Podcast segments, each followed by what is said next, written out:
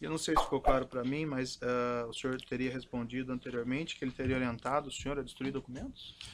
Ele me orientou nesse encontro se eu tinha, se eu estava guardando algum tipo de documento das relações com o Vacari, de encontro de contas, o que devia, o que ia pagar.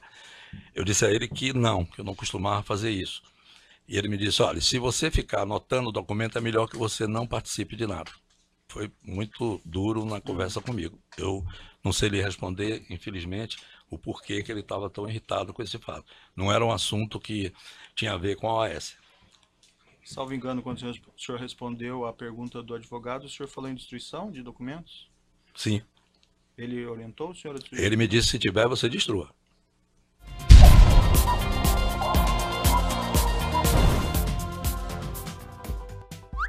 Léo Pinheiro diz que Lula pediu para destruir documentos de propina. O ex-presidente da empreiteira OAS, Léo Pinheiro, afirmou em depoimento ao juiz Sérgio Moro que o ex-presidente Lula mandou que ele destruísse documentos da propina do caixa do PT que pudessem incriminá-lo na Operação Lava Jato. Aliás, o empreiteiro também deu detalhes de dois casos emblemáticos que envolvem o ex-presidente: as obras no sítio de Atibaia e os negócios envolvendo o triplex do Guarujá, que Lula até hoje nega de pé junto que não era dele é, modificações que foram feitas pela é, empresa Talento, na cozinha, sala de estar, sauna, terraço, piscina, é, sala íntima, elevador.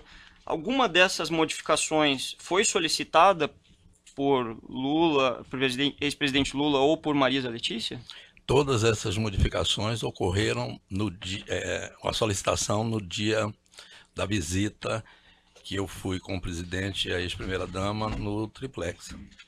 Isso foi fruto da nossa visita, foi determinado para que fossem feitas essas modificações e nós depois passamos isso para um projeto para ter um, se era aquilo mesmo tal. Então, a Foram única coisa que eu, eu teve uma modificação depois, parece que a sauna que a dona Marisa pediu para, em vez da sauna, fazer um lugar, um depósito.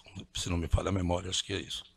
Então, o projeto que foi realizado aqui e executado pela Talento foi um projeto sob medida a partir da, do, dos pedidos de Lula, Lula e Marisa Letícia. Exatamente. É, Lula, é bom já ir preparando a sua mudança para Curitiba, porque tá chegando a hora. Hashtag Lula na cadeia. Palocci presta duas horas de depoimento ao juiz Sérgio Moro. Apesar das quase duas horas de depoimento ao juiz Sérgio Moro, o linguinha presa Antônio Paloff não revelou muita coisa. Mas no final do seu depoimento acabou mandando um recado de que tem muita coisa para contar.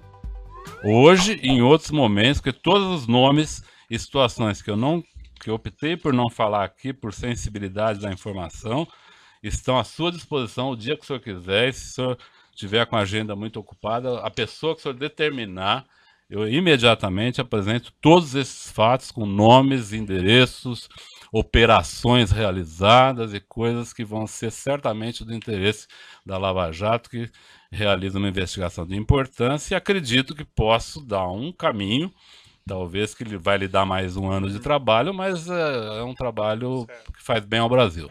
Ou seja, mais uma delação premiada vem por aí, para desespero do Molusco e de praticamente todo o sistema financeiro brasileiro. Afinal de contas, Palocci já foi ministro da Fazenda e era praticamente o interlocutor entre o mercado financeiro e o governo da petralhada. Vale lembrar também que Palocci já está preso desde setembro do ano passado e essa semana o STJ negou um pedido de habeas corpus solicitado por sua defesa. Portanto, ele deve estar tá doidinho para soltar essa língua. Hashtag Delata Palocci.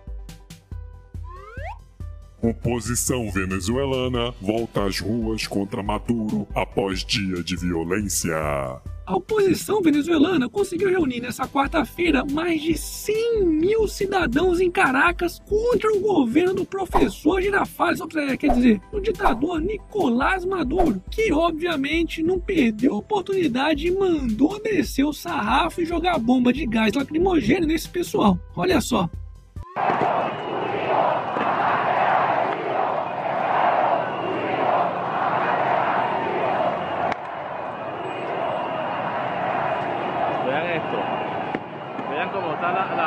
Y vean cómo viene la, la, la, represión. Allá vienen, allá arriba. Miren cómo caen las bombas a la gente. Parabéns MST, MTST, PT, PSOL, PCdoB e todos os babadores de ovo do Nicolás Maduro, pois o que está acontecendo na Venezuela também é culpa de vocês, já que sempre apoiaram esse populismo esquerdista do vagabundo do Chaves e chegaram até a tentar implantar essa merda de ideologia aqui no Brasil. E por falar em merda de ideologia, Estudante cubana é expulsa de universidade por colegas por não concordar com o comunismo. Uma aluna de jornalismo de 18 anos foi expulsa de uma universidade cubana simplesmente por participar de uma organização política contra o comunismo. Isso é o que é ter tolerância por quem pensa diferente, hein? Aliás, cadê o Jean Willis e a Luciana Jean nessas horas falando sobre democracia e liberdade de expressão, hein? Afinal de contas, não existe democracia mais linda e perfeita do que a cubana, né? Hashtag vai pra Cuba. Momento. E aí, já comprou o seu otarinho? Então faça que nem a Maria Paula, que me mandou uma foto do otarinho na sua casa. O quê? Ainda não comprou o seu? Então corre lá na lojinha que eu vou deixar o link aqui na descrição do vídeo. Com 10,6 bilhões de reais, setor de propina da Odebrecht supera PIBs de 33 países. A roubalheira causada pela quadrilha que assaltou o Brasil nos últimos anos foi tão grande que o setor de propinas da Odebrecht entre os anos de 2006 e 2014 superou o PIB de 33 países. Isso mesmo, ao todo, o setor de operações estruturadas da Odebrecht, como era conhecido o Departamento de Propinas da Empreiteira, pagou aproximadamente 3,4 bilhões de dólares aos políticos brasileiros. E olha que isso é apenas uma empreiteira, hein? E depois dizem que o Brasil não tem dinheiro. E por falar em PIB, Brasil segue em marcha lenta, diz FMI. De acordo com o Fundo Monetário Internacional, a economia mundial crescerá em média 3,5% em 2017. Mas é bom não se animar muito com isso não, pois segundo as projeções, o Brasil deve crescer vergonhosos 0,2%, ficando atrás até de países miseráveis em eternos conflitos, como a Etiópia e a República Democrática do Congo. É, pelo visto, os males que os políticos brasileiros causam superam até guerras. Hashtag chupamundo. Hashtag aqui é Brasil, porra. E para finalizarmos essa edição, Ex-BBB Vivian ganha homenagem da Assembleia Legislativa do Amazonas. Uh, tá sobrando dinheiro, né? Não, não, não é possível. Tá de sacanagem, né? Que país é esse? Não pode, porra!